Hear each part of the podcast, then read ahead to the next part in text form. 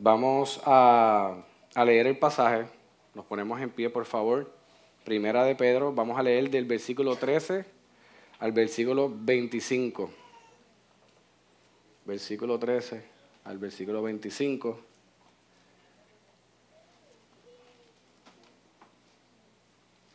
Leemos el pasaje,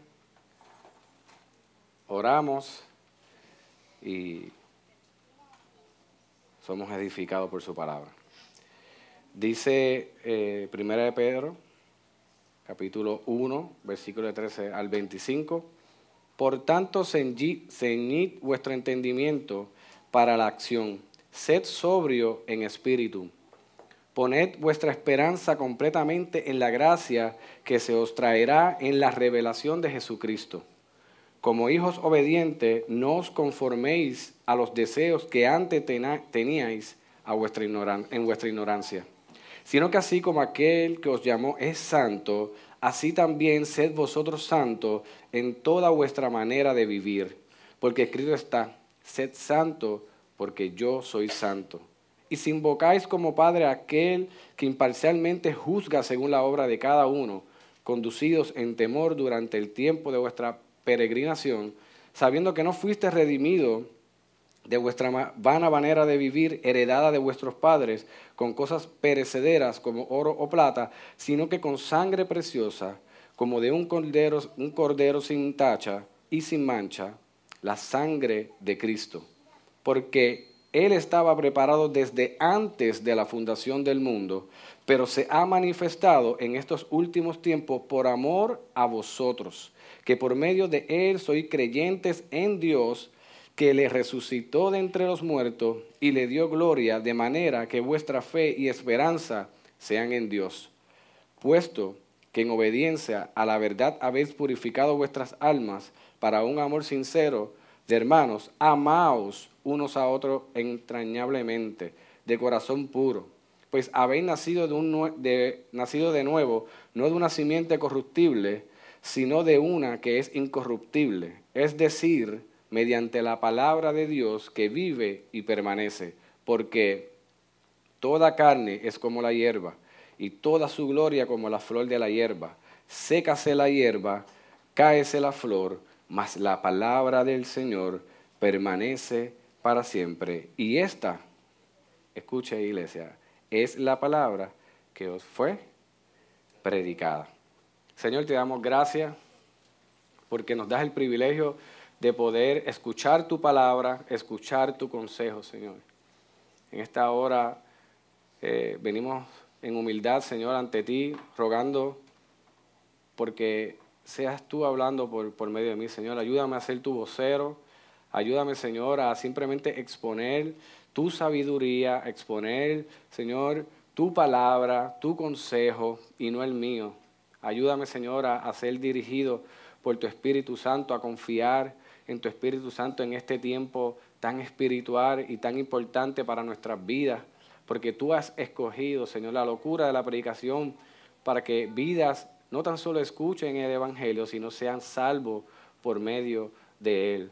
te pido, Señor, por cada uno de los corazones que estamos aquí, para que tú, Señor, continúes eh, trabajando en cada uno de nosotros y aquellos que estén endurecidos como piedras, sabemos que tú puedes ablandarlo para que la palabra, Señor, entre y penetre hasta lo más profundo de su corazón y allí, Señor, pueda hacer el efecto para la cual ha sido enviada, Señor.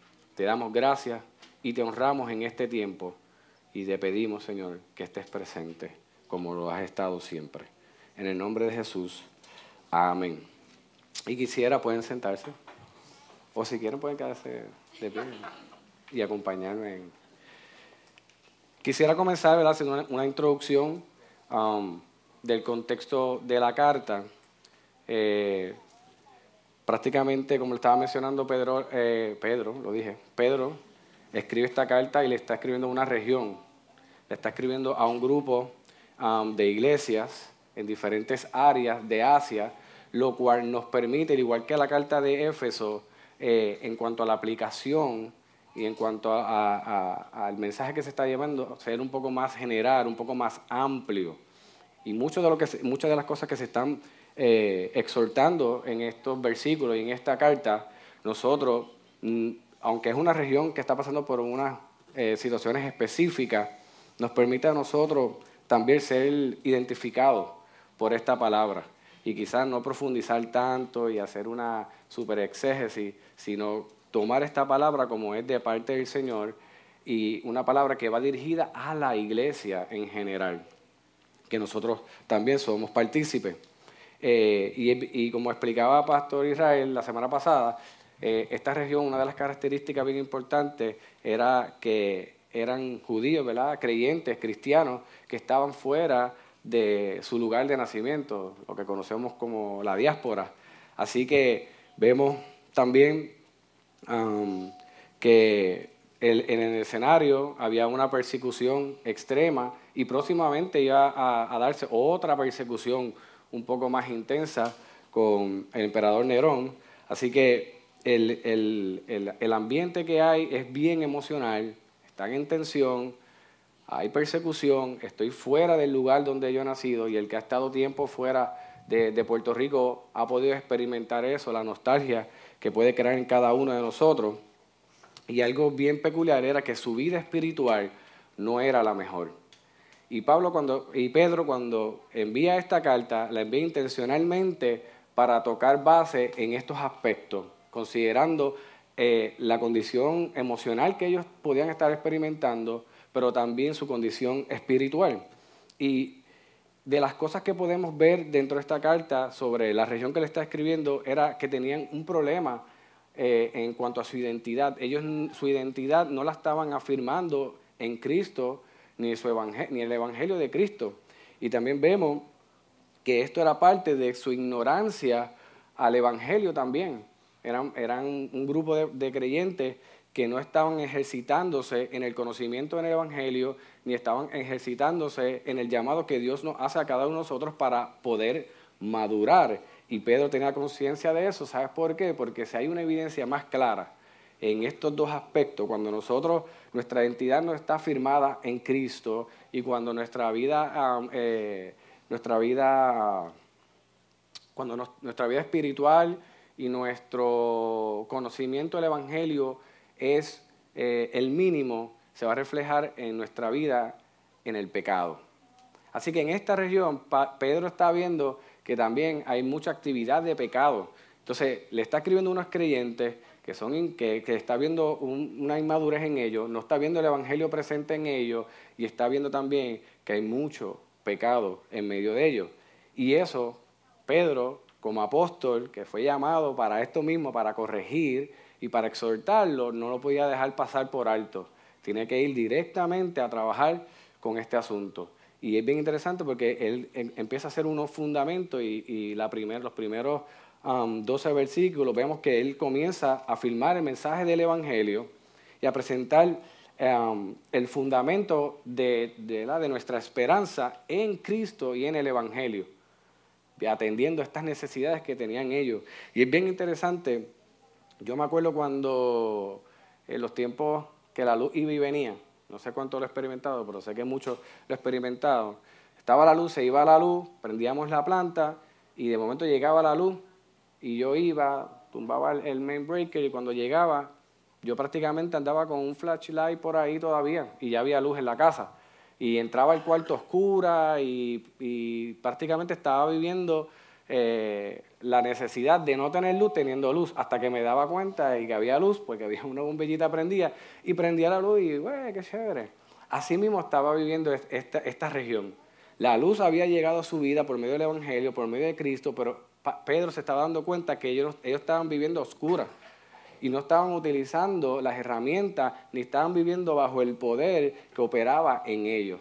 Y bajo esa necesidad y bajo esa eh, ilustración que les traje, es que vemos que, Pedro comienza a trabajar desde los primeros 12 versículos en lo que es el mensaje del Evangelio, presenta, eh, como mencioné anteriormente, el fundamento de, la esperanza que ellos deben tener, que tiene que ser en Cristo y en la obra de Él en la cruz del Calvario, afirma la gracia de Dios por medio de las pruebas y el sufrimiento que lo vimos eh, en, el, mensaje de, Pastor Israel, muy bueno, que me gustó cómo él trajo esa. Ese, ese quote, la prueba es un acto de gracia de parte del Señor. Y esto cambia de perspectiva cómo nosotros como creyentes y como iglesia vamos a comenzar a ver las pruebas y el sufrimiento. Quizás nosotros rápido que vemos la prueba y vemos el sufrimiento, apuntamos a qué. Esto es obra del diablo, esto es que, el enemigo se está metiendo. Mira, en muchas ocasiones podrá ser así, pero la verdad es que también la Biblia nos afirma que por medio de las pruebas y el sufrimiento, la gracia y la misericordia del Señor se manifiesta en nuestras vidas.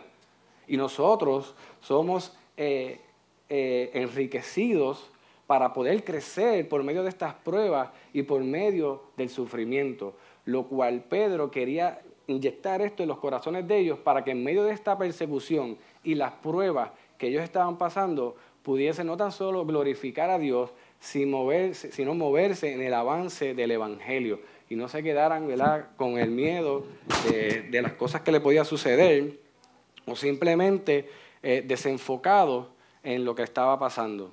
Nosotros vamos a estar en este mundo, vamos a experimentar la aflicción, pero si hay una, una promesa del Señor es que debemos confiar.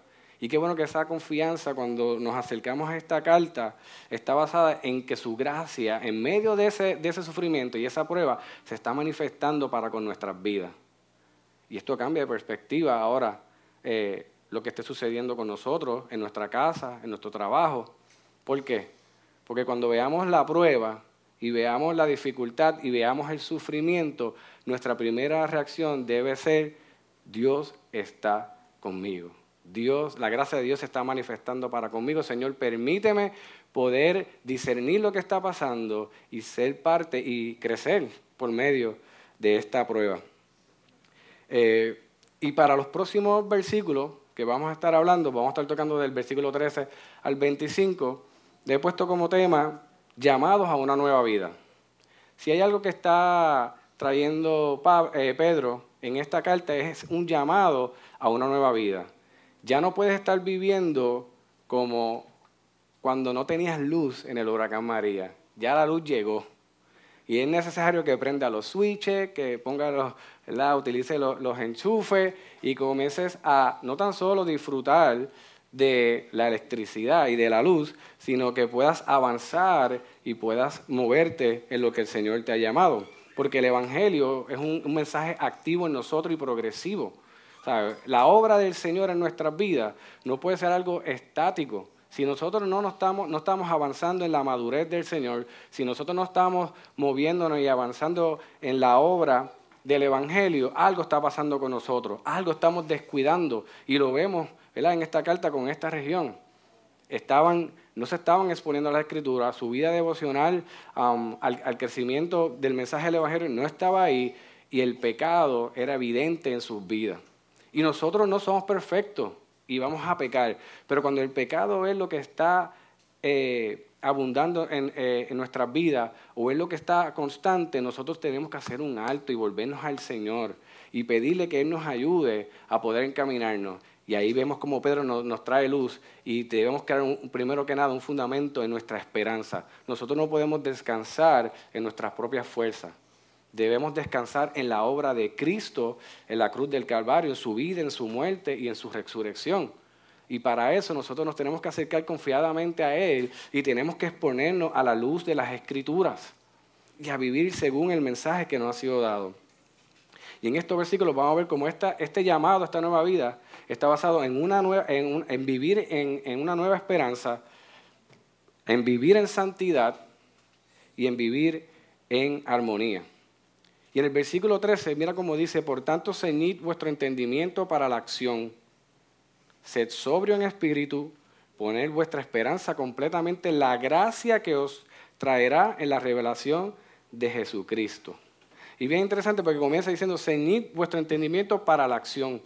Y para ese tiempo, gracias a Dios que nosotros vivimos acá eh, en Puerto Rico, en esta área de acá, pues ellos usaban como unas túnicas, ¿verdad? Uno, unos vestidos que parecen como unos trajes, eh, no sé exactamente cómo se llaman, pero eran como unas túnicas. Y ellos cuando estaban en su casa, tranquilos, relax, ellos la tenían suelta. Tú los ves incluso en las películas, ahora yo entiendo por qué cuando estaban en las casas, pues estaban con las túnicas sueltas. No tenían el, o el, la soguita o algún tipo de, de cinturón. Tú lo veías suelto, pero cuando ellos se iban a, mover a algún tipo de actividad, ya sea de ir a, trabajar, a buscar comida o asuntos bélicos, ellos se ceñían y salían eh, con su cinturón, porque obviamente no es lo mismo tú correr o moverte o estar presto para diferentes actividades con la bata suelta que ella esté bien ceñida. Y lo primero que hace Pedro es, mira, ceñir vuestro, vuestro entendimiento para la acción, trayendo esta ilustración de ceñir. Así que, evidentemente, Pedro le está diciendo, mira gente, creyente, despierten, que están durmiendo y es necesario que estén listos para lo que está ocurriendo. Sé que están pasando por prueba, sé que hay sufrimiento, esto no es tiempo de echarse para atrás y estar como si no estuviésemos en, un tiempo de guerra o en tiempo de acción. Y continúa rápidamente eh, llevándoles eh, una dirección en cuanto a la esperanza y en dónde ellos deberían poner su esperanza. Porque muy probable, y a nosotros nos puede pasar en situaciones de sufrimiento, en situaciones de prueba, quizá nuestra reacción rápida es poner nuestra esperanza en quizá, si es económica, en el dinero, si es algo de salud, en alguna medicina. Y, eso no está mal, porque sí, eso es parte de, la solución, pero nuestra reacción eh, espontánea en cada momento de prueba y sufrimiento tiene que ser que nuestra esperanza esté, como dice, muy, como dice ahí este Pedro, que vuestra esperanza, poned vuestra esperanza completamente en la gracia que se os traerá en la revelación de Jesucristo. Es en la gracia que, ha sido revelada en Cristo. Pedro estaba estableciendo en ellos un fundamento para que de ahí poder construir lo que era necesario para que ellos pudieran salir de ese estado de pecado eh, que ellos se encontraban en ese momento. Ahora, esto nos pone un reto a nosotros, porque cuando llegan este tipo de pruebas y sufrimientos, ¿dónde estamos poniendo nuestra esperanza? Y somos, somos tentados, y, y, no, y como, ¿verdad? Como, como yo digo, nos volvemos locos, ¿qué hacemos? ¿Qué vamos a hacer aquí? Y empezamos a pensar, a buscar soluciones. Y aquí Pedro, el llamado que nos hace, llegó la prueba, llegó el sufrimiento, Simplemente pon tu esperanza en la obra de Cristo. Dirígete al Evangelio. Enfoca, como yo digo, todos los cañones al Evangelio. Y de ahí partimos a las soluciones que el Señor, por su infinita sabiduría y gracia, nos va a permitir que nosotros podamos este, experimentar, nosotros podamos hacer. En Hebreos 12.2, mira lo que, lo que dice el autor, ah, nos habla a nosotros. Dice, puesto los ojos en Jesús, el autor y consumador de la fe, quien por el gozo de, puesto delante de él soportó la cruz, menospreciando la vergüenza, y se ha sentado a la diestra del trono de Dios. En tiempos como este, en tiempos de prueba, en tiempos de sufrimiento, estamos llamados a poner nuestros ojos en el Señor y poner nuestra mirada en la obra de Él. Y si Él sufrió y si Él padeció por nuestra salvación, nosotros no podemos ser eh, los niños bonitos, nosotros vamos a pasar también por pruebas. La única diferencia es que nosotros tenemos el poder del Evangelio para no quedarnos estancados y para no quedarnos abrumados por la situación que estemos pasando. Y continúa Pedro con, así, con el llamado de una nueva vida. Y esta mañana es el llamado que yo quiero hacer a ustedes, iglesia. Dios nos está llamando, el Evangelio nos llama a, una nueva vida. No podemos vivir la vida o, utilizar las estrategias que utilizamos cuando no éramos creyentes. Ahora nosotros tenemos que vivir según el Evangelio nos informa y el Evangelio nos lleva y nos da las herramientas para nosotros poder vencer estas pruebas o simplemente en momentos dados el Señor va a querer que tú pases por ellas y que pase por el sufrimiento. Y en medio de, este llamado que le hace eh, Pedro a, estos creyentes, pon tu esperanza en Cristo, cuando venga la prueba, afírmate en el Evangelio, pero luego viene rápido haciendo un llamado de santidad. Porque ¿qué era lo que se estaba viendo? ¿Cuál era la evidencia en estos creyentes? El pecado. Y nosotros individualmente y como iglesia tenemos que cada día luchar con el pecado de nuestras vidas, con el pecado de nuestros corazones. Yo recuerdo un video que puse en, Facebook de, un, gran eh, ingeniero judío, eh, prácticamente no en, desde sus inicios, desde que nació, pues no era judío, no creía en Cristo en el Evangelio. Y es bien interesante cuando él se encuentra con el Evangelio, él se da cuenta que hay un tema que no se tocaba quizás en, la, en la sinagoga a la que él asistía, que era el pecado. Y decía, pero ¿por qué tanto pecado y por qué tanto eh, mencionan que tenemos que arrepentirnos y por qué siempre están mencionando que hay, hay, hay, hay algo que tenemos que cambiar en, en nuestra vida? Y él mismo decía, si yo no peco, yo soy una persona que sigo la ley, que sigo los estatutos. Pero es bien interesante cómo mientras él, él continuaba eh, eh, exponiéndose a las escrituras, él comenzaba a meditar y a reflexionar en su vida y cuando vio que uno de los pecados era el orgullo, cuando uno de los pecados podía ser eh, en él la pornografía, cuando uno de los pecados que podría ser que quizás estamos pensando en no matarás, eh, no hacer esto y lo otro, y de momento él lee que Cristo dice que con tan solo tú eh, desear la mujer de tu prójimo, ya tú has adulterado en el corazón. Él quedó completamente desmantelado en su teoría de que él no era un pecador. Y esto es lo que pasa con el Evangelio. Cuando el Evangelio llega a nuestra vida y cuando nos ponemos al Evangelio, el, el, Evangelio nos informa y nos dice, ¿sabes qué? Eres un pecador. Pero ¿sabes qué? Cristo murió por ti en sustitución por tus pecados y ahora tienes que morir según Cristo, el Cristo que te llamó y el Evangelio que te ha sido predicado. Así que para Pedro era bien importante que estos creyentes y nosotros, que nos está hablando también a nosotros, no tan solo creamos en el Evangelio, no tan solo pongamos nuestra esperanza en el Evangelio, sino vivamos según el Evangelio. Y es bien interesante porque trae trae un texto que está en el Antiguo Testamento y lo, vamos a ir tocando. Vemos eh, en, los versos, en los versículos, de, vamos a estar en los versículos del 14 al 21. Eh, y en los primeros, del 14 al 16, vemos que Pedro hace dos llamados. Número uno, a que no nos conformemos a los deseos de nuestra vida pasada. O sea, no podemos estar conformándolo con los deseos de la vida cuando no éramos creyentes, cuando no teníamos a Cristo. Y número dos, vivamos en santidad. Y es bien interesante porque estos dos llamados están correlacionados y más adelante se los voy, ¿verdad? Se los voy a presentar cómo se correlacionan. Um, porque la línea de pensamiento de, este llamado a santidad, tenemos que tener cuidado que no la, transportemos a un plano legalista, donde nosotros cometamos el error de que, que nuestras obras sean las que nos santifiquen a nosotros. Estamos llamados a una obra, pero esas obras que, a la cual hemos sido llamados es porque ha ocurrido algo en nosotros. Y esa obra tiene que ser respuesta al Evangelio que ha sido predicado y al Evangelio a la cual hemos respondido. Y si nosotros no nos movemos en esa santidad, hay un problema con nuestro corazón.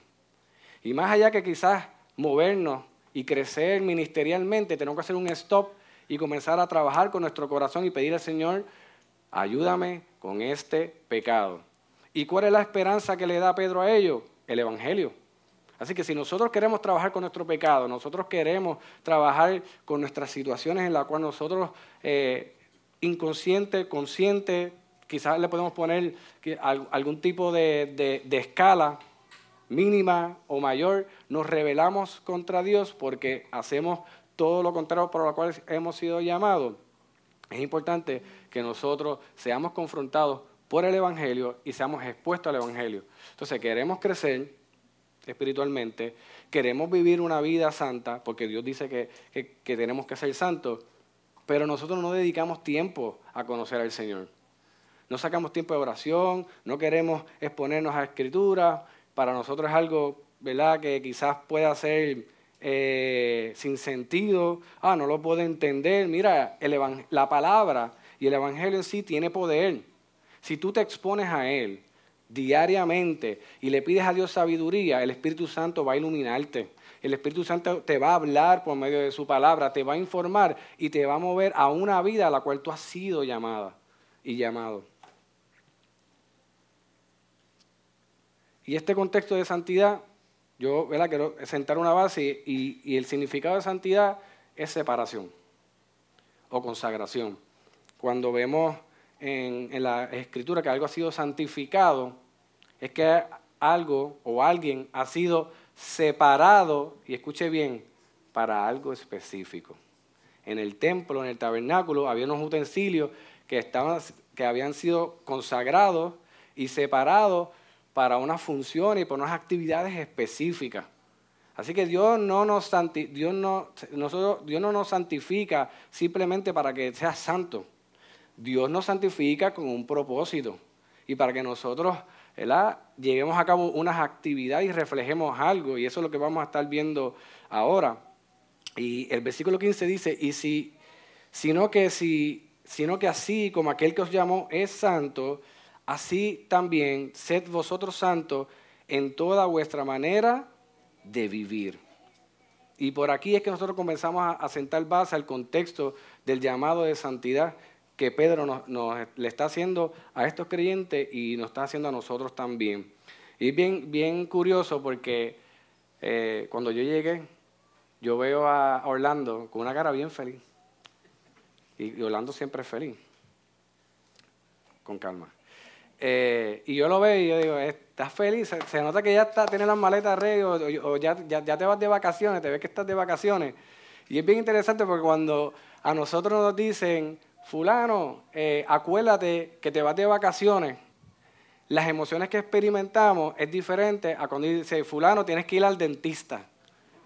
Yo creo que cuando tú escuchas esa palabra dentista, lo que tú experimentas en tu interior es algo bien contrario a lo que tú puedes experimentar cuando escuchas la palabra, Orlando, acuérdate que nos vamos de vacaciones, hay que comprarte las tenis. ¿eh? Eh, y aunque las dos crean en nosotros una reacción adversa, ambas son necesarias. Necesitamos sacar tiempo de vacaciones para nosotros poder descansar, que nuestras fuerzas eh, sean renovadas, pero también necesitamos del dentista y a veces este concepto de santidad, leemos las palabras, hay muchas cosas que nos gusta escuchar, vas a ser bendecido, eh, te vas a empoderar en esto y lo otro, y, todas las bendiciones y todas las promesas, pero cuando escuchamos el, llamado a santidad, mm, comenzamos como que a hacer una reflexión y decimos, espérate, esto, esto está bueno, pero vamos a ponerlo aquí al lado, vamos a trabajar con las vacaciones.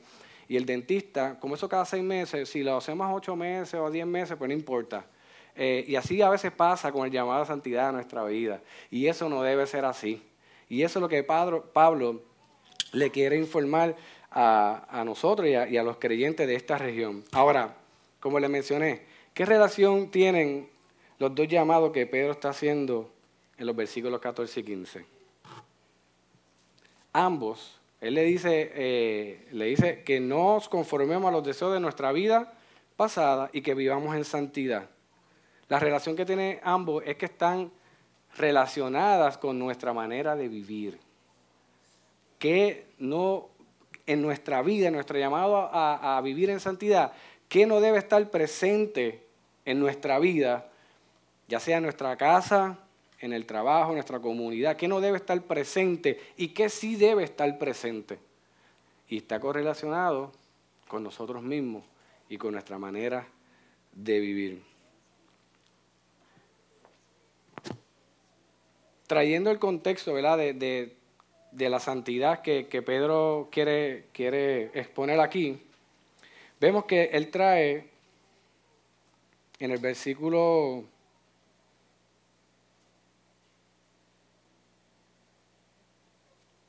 en el versículo 16, si no me equivoco, trae trae, se apropia de unas palabras del Antiguo Testamento y dice, porque escrito está, sed santo porque yo soy santo. A las personas que él está hablando, ellos conocen de dónde proviene este llamado de santidad. Y lo vemos en Levíticos 9, um, en el versículo 2, eh, vemos cómo Dios llama al pueblo de Israel a ser santo como Él. Dentro del, del contexto de yo estoy llamando a santificación, lo estoy separando para qué? Para un propósito específico y para una vida específica.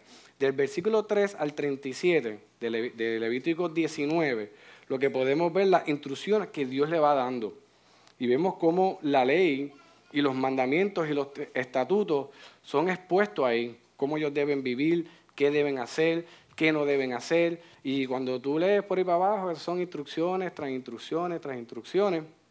Y si vemos el versículo 37, podríamos resumir todo lo que quizás el Señor le está hablando al pueblo de Israel y dice, así pues observéis todos mis estatutos y todas mis ordenanzas y los cumpliréis. Observarlo, ¿verdad? observar los estatutos, las ordenanzas y cumplirlas. Él las presenta, ambas las ordenanzas y los estatutos, y hace ese llamado a que, a que los cumpla, y termina diciendo, yo soy el Señor. Y ese es el Señor hablando al pueblo de Israel directamente. Ahora, ¿qué es lo que podemos ver a lo largo del Antiguo Testamento? Después que Dios hace este llamado a santidad al pueblo, al pueblo de Israel, vemos un pueblo que se movió en santidad, vivió separado para el Señor a plenitud. Vemos un pueblo santo reflejando la gloria de Dios, los estatutos y los mandamientos al pie de la letra consistentemente. La verdad es que no.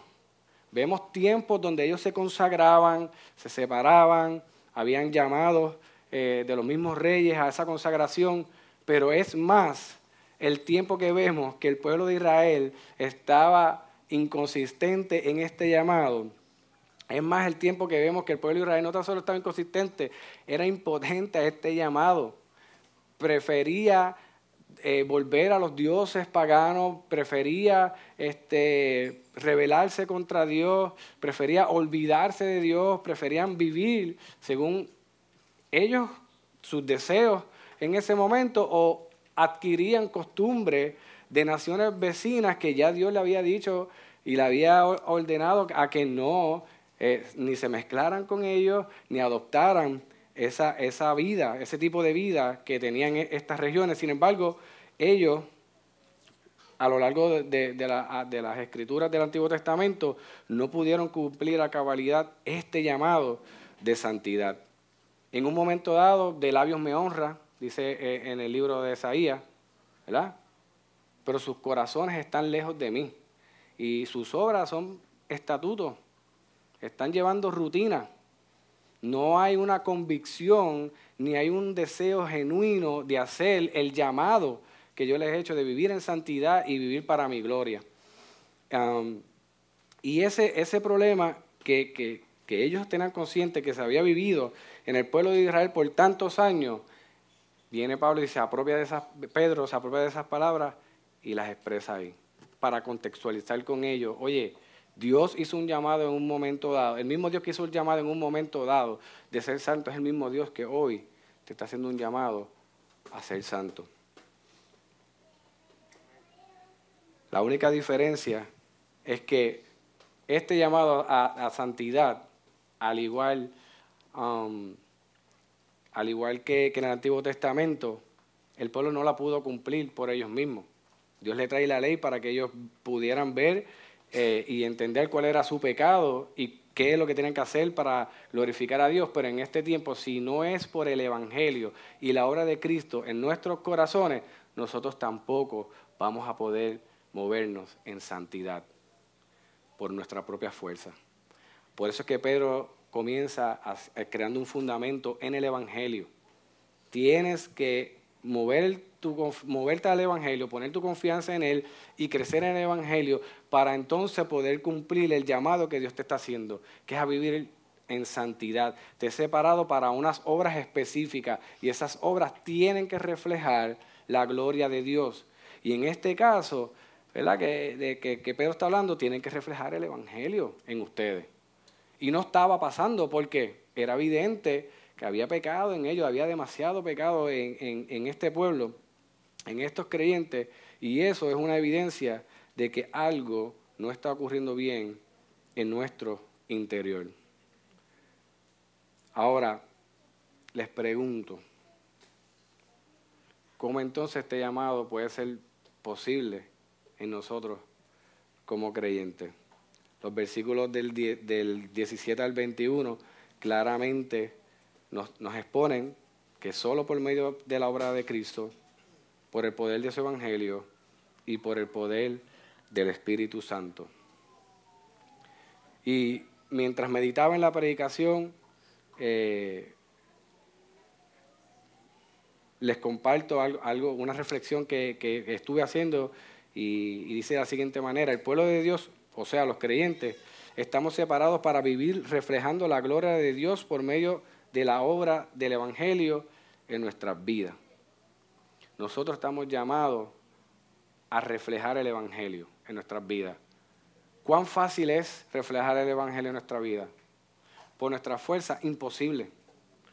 Si no está el Espíritu Santo en nosotros, si nosotros realmente no estamos eh, abrazando la obra y los méritos de Cristo en la cruz del Calvario, nosotros no vamos a poder por nuestra propia fuerza. En Efesios 2 vemos que, en Efesios 2.10 vemos que Dios nos ha creado en Cristo Jesús para una obra. Dice, porque somos hechura suya, creado en Cristo Jesús para hacer buenas obras, las cuales Dios preparó de antemano para que anduviésemos en ella. El llamado que Dios hace a santidad ahora, habiendo Cristo completado la obra que no pudo completar el hombre por sí mismo, es por esa, por esa fuerza y por ese poder que nosotros podemos movernos en santidad. ¿Verdad? Y las obras que nosotros vamos a hacer no son cualquier obra, son las obras que Dios en su infinita misericordia y gracia y eternidad preparó de antemano para que nosotros anduviésemos en ella. Primera de Pedro 1.2 dice, según el previo conocimiento de Dios Padre, por la obra santificadora del Espíritu, para obedecer a Jesucristo y ser rociado con su sangre. Qué bueno saber que no tan solo el Señor nos llama, sino que el Señor nos capacita por medio, nos da la capacidad que antes el hombre no podía tener por medio de Cristo. Así que no tenemos excusa. Usualmente nosotros, no, es que yo no puedo esto, es que yo no puedo lo otro. Yo puedo dejar estas cosas y no puedo dejar lo otro. Mira, el Señor te está llamando a que tú vivas una vida que lo, glorifique a Él. Y el problema es que cuando nos, convertimos, somos creyentes, la, nuestra, nuestra manera, manera antigua de vivir se nos pega y estamos enfocando nuestra vida en nosotros mismos. Cómo nosotros podemos eh, utilizar nuestras fuerzas o nuestras estrategias para ser santos, para cumplir la obra de Dios en nuestra vida. Mira, no, Dios preparó una obra para cada uno de nosotros para que nosotros anduviéramos en ella. Y de la única manera que nosotros podemos reflejar la gloria de Dios aquí en la tierra es por medio de nosotros abrazar el Evangelio de Jesucristo y confiar y poner nuestra esperanza en Él. Y así nosotros podemos ser santos como el que os llamó es santo. Así que cuando veamos este amor de santidad, antes de pensar en las obras que nosotros podemos hacer, comenzamos a crear un fundamento y a depositar nuestra, nuestra confianza en la obra que Cristo ya hizo y descansemos en esa obra que Cristo hizo y nos deleitamos en la obra que Cristo hizo y crecemos en la obra que Cristo hizo y después que nosotros abracemos eso, ¿sabes qué? Nosotros nos vamos a mover voluntariamente, impulsados por el poder del Evangelio, impulsados por el poder del Espíritu Santo, a reflejar la gloria de Dios y, y el llamado a la cual hemos sido llamados, que es de ser santos. Y vamos a querer vivir como Cristo quiere que vivamos, como Dios quiere que vivamos. Y más adelante vamos a ver cómo es el fundamento de esta respuesta al Evangelio. Y esta respuesta a vivir en santidad. Antes de pensar en lo que tienes que dejar de hacer o lo que tienes que hacer, abraza el Evangelio. Abrázalo lo más que tú puedas. Y una vez tú te afirmes en él, el Evangelio te va a dirigir, oye, a la riqueza de la obra del mismo Evangelio. Y es el Espíritu Santo que mora en ti, quien va a traer convicción a los pastos verdes, a los pasos seguros que tienes que dar como creyente.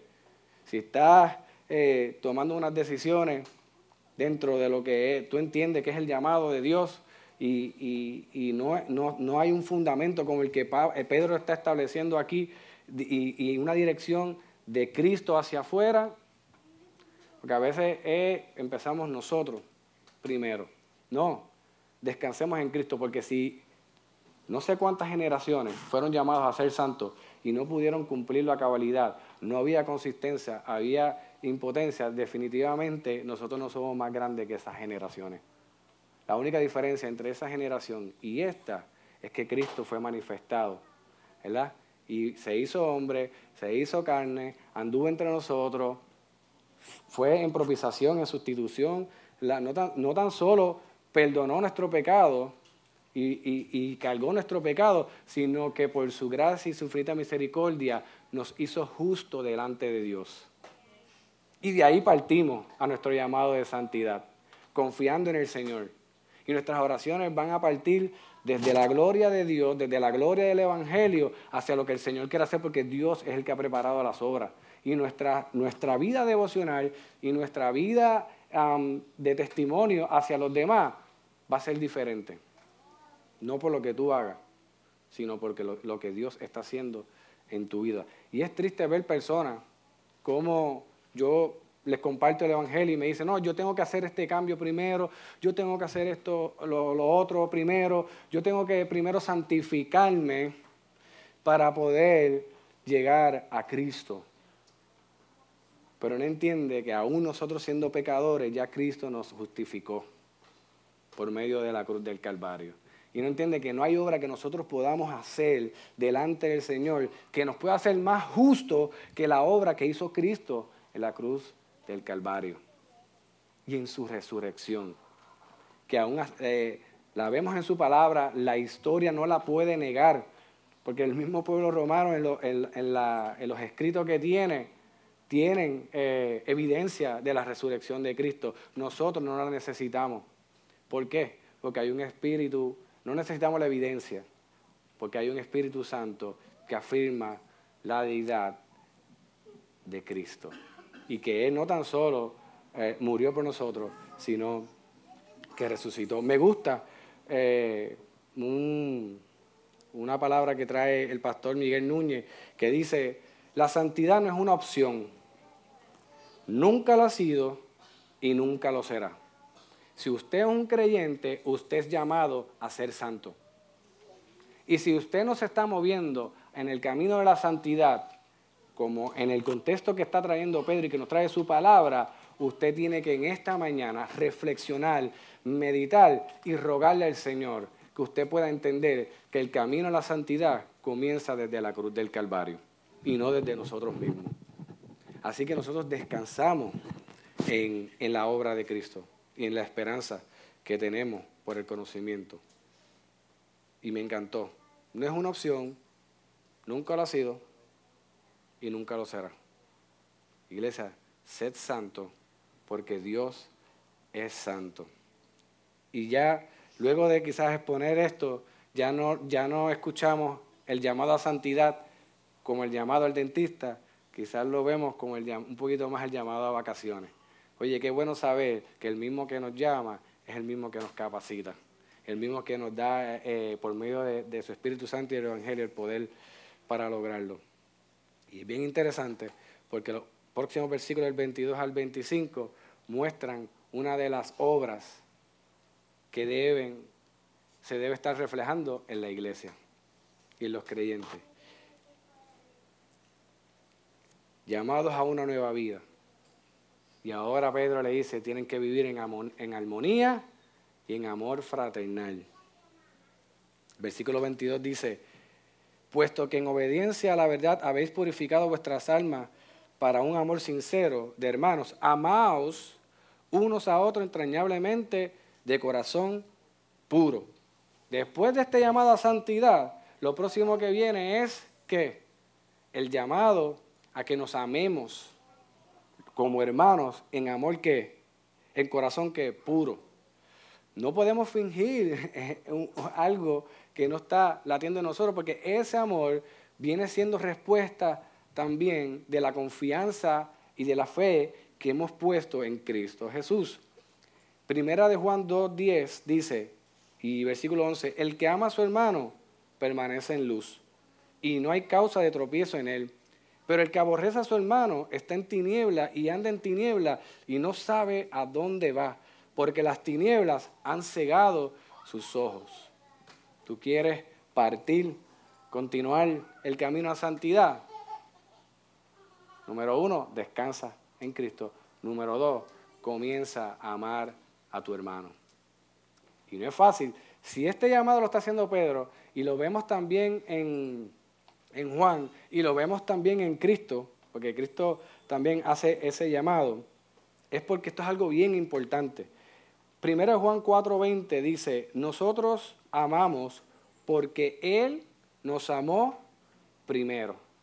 La fuente del amor que se va a reflejar en nosotros, a nuestros hermanos, es el mismo Cristo, es el mismo Evangelio. Si alguno dice, yo amo a Dios y aborrece a su hermano, mira lo que dice, es un mentiroso, porque el que no ama a su hermano, a quien ha visto, no puede amar a Dios a quien no ha visto. Y este mandamiento tenemos de Él, el, que el que ama a Dios, ame también a su hermano.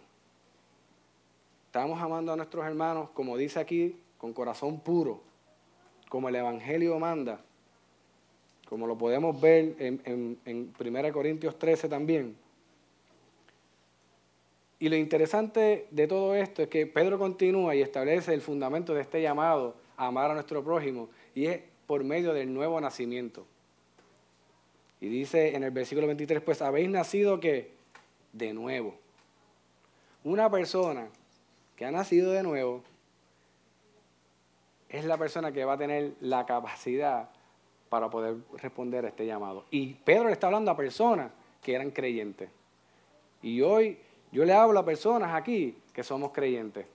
Y nuestro llamado a amar no es mero, un mero capricho de la palabra ni un mero capricho mío, sino es parte de lo que supone que haya pasado a nosotros cuando escuchamos el Evangelio, cuando nacimos de nuevo.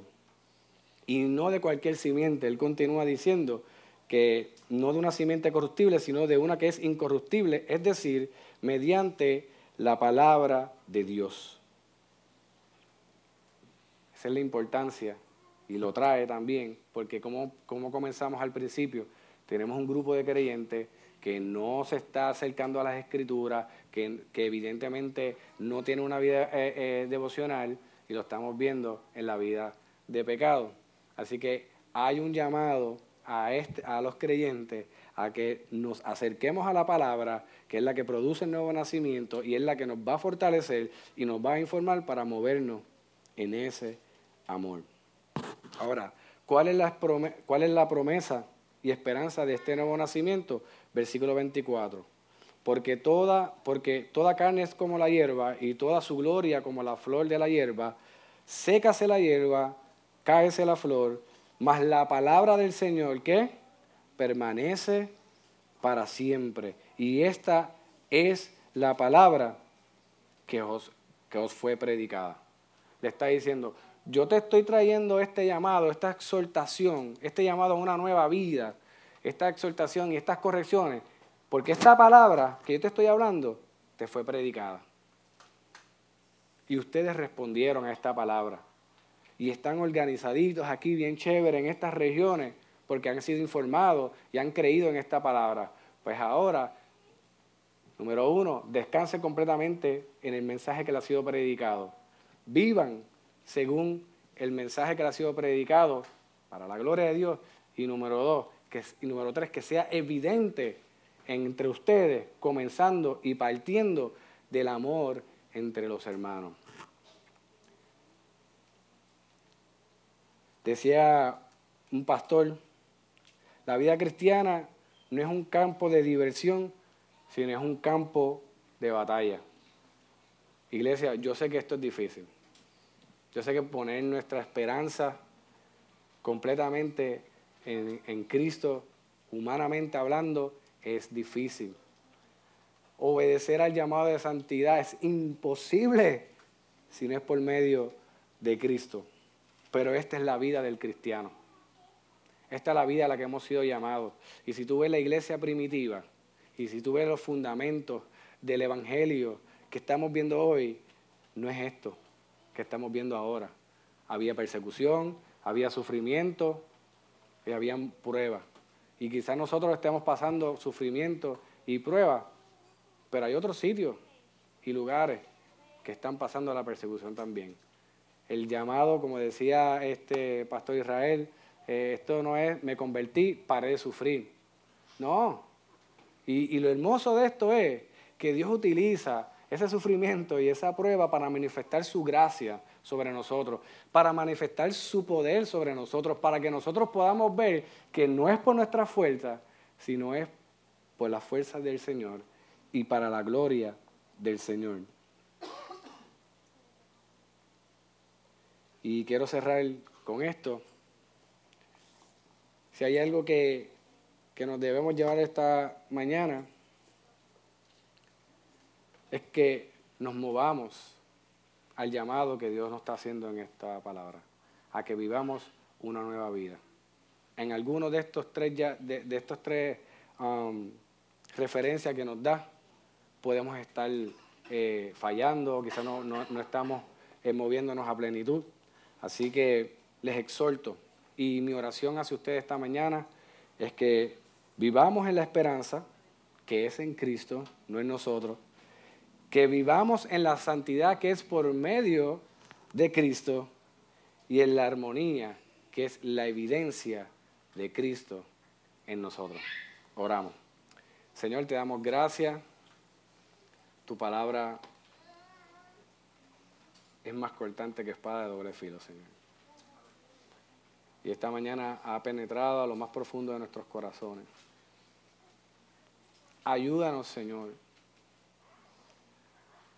a ser hacedores de la misma, a no cometer los errores que estaba cometiendo estos creyentes, Señor.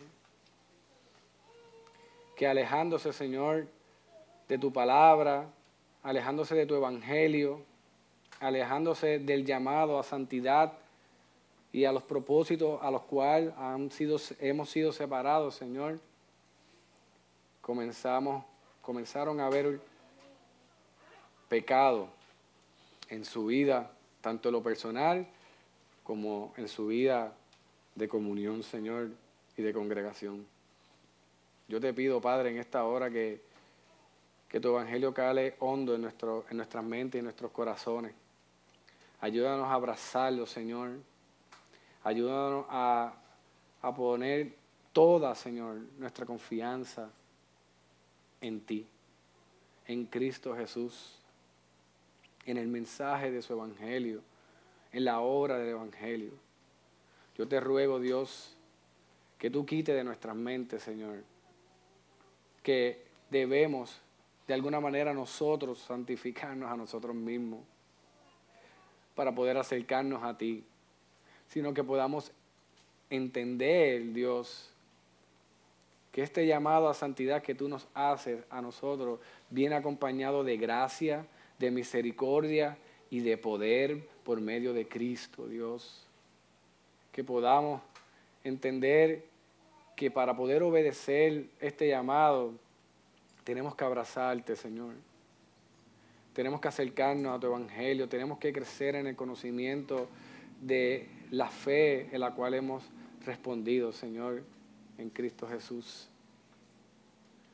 Y te ruego que podamos llevar a cabo evidencia de la esperanza que hemos puesto en ti y en el llamado que tú nos haces santidad por medio del amor, Señor. Que podamos movernos en amor a nuestro prójimo, en amor a nuestros hermanos, con corazón puro, Dios. No esperando algo a cambio, sino entendiendo que si nosotros podemos amar hoy es porque tú nos amaste primero, Señor aún si nosotros poder levantar nuestra mirada hacia ti, tú inclinaste tu mirada hacia nosotros, Señor, y nos amaste con amor eterno, Dios. Que podamos entender que la fuente del amor que nos estará dirigiendo en este llamado eres tú mismo, Señor. Y podamos ser enriquecidos e informados por tu Evangelio. Si hay alguien aquí, Señor, que necesite fuerza, que este mensaje haya, lo haya estremecido, Señor, lo haya confrontado, yo oro por él y te pido que tu Espíritu Santo, ahí donde esté sentado, Padre, pueda darle la tranquilidad de que El mero hecho que se haya expuesto esta palabra hoy también es un acto de tu gracia. Que el mero hecho que estemos pasando en prueba, en sufrimiento, es un hermoso acto de tu gracia y de tu misericordia y de tu poder sobre nosotros, Señor. Yo te ruego que tú nos ayudes a confiar, Señor, a que cambiemos de perspectiva el sufrimiento y las pruebas, Señor, que cuando las veamos te podamos ver primero a ti y podamos correr hacia ti y podamos poner nuestra esperanza en ti, Señor, solamente en ti. Te damos gracias, Señor, en esta mañana. A ti sea toda la gloria y toda la honra por los siglos de los siglos. Amén.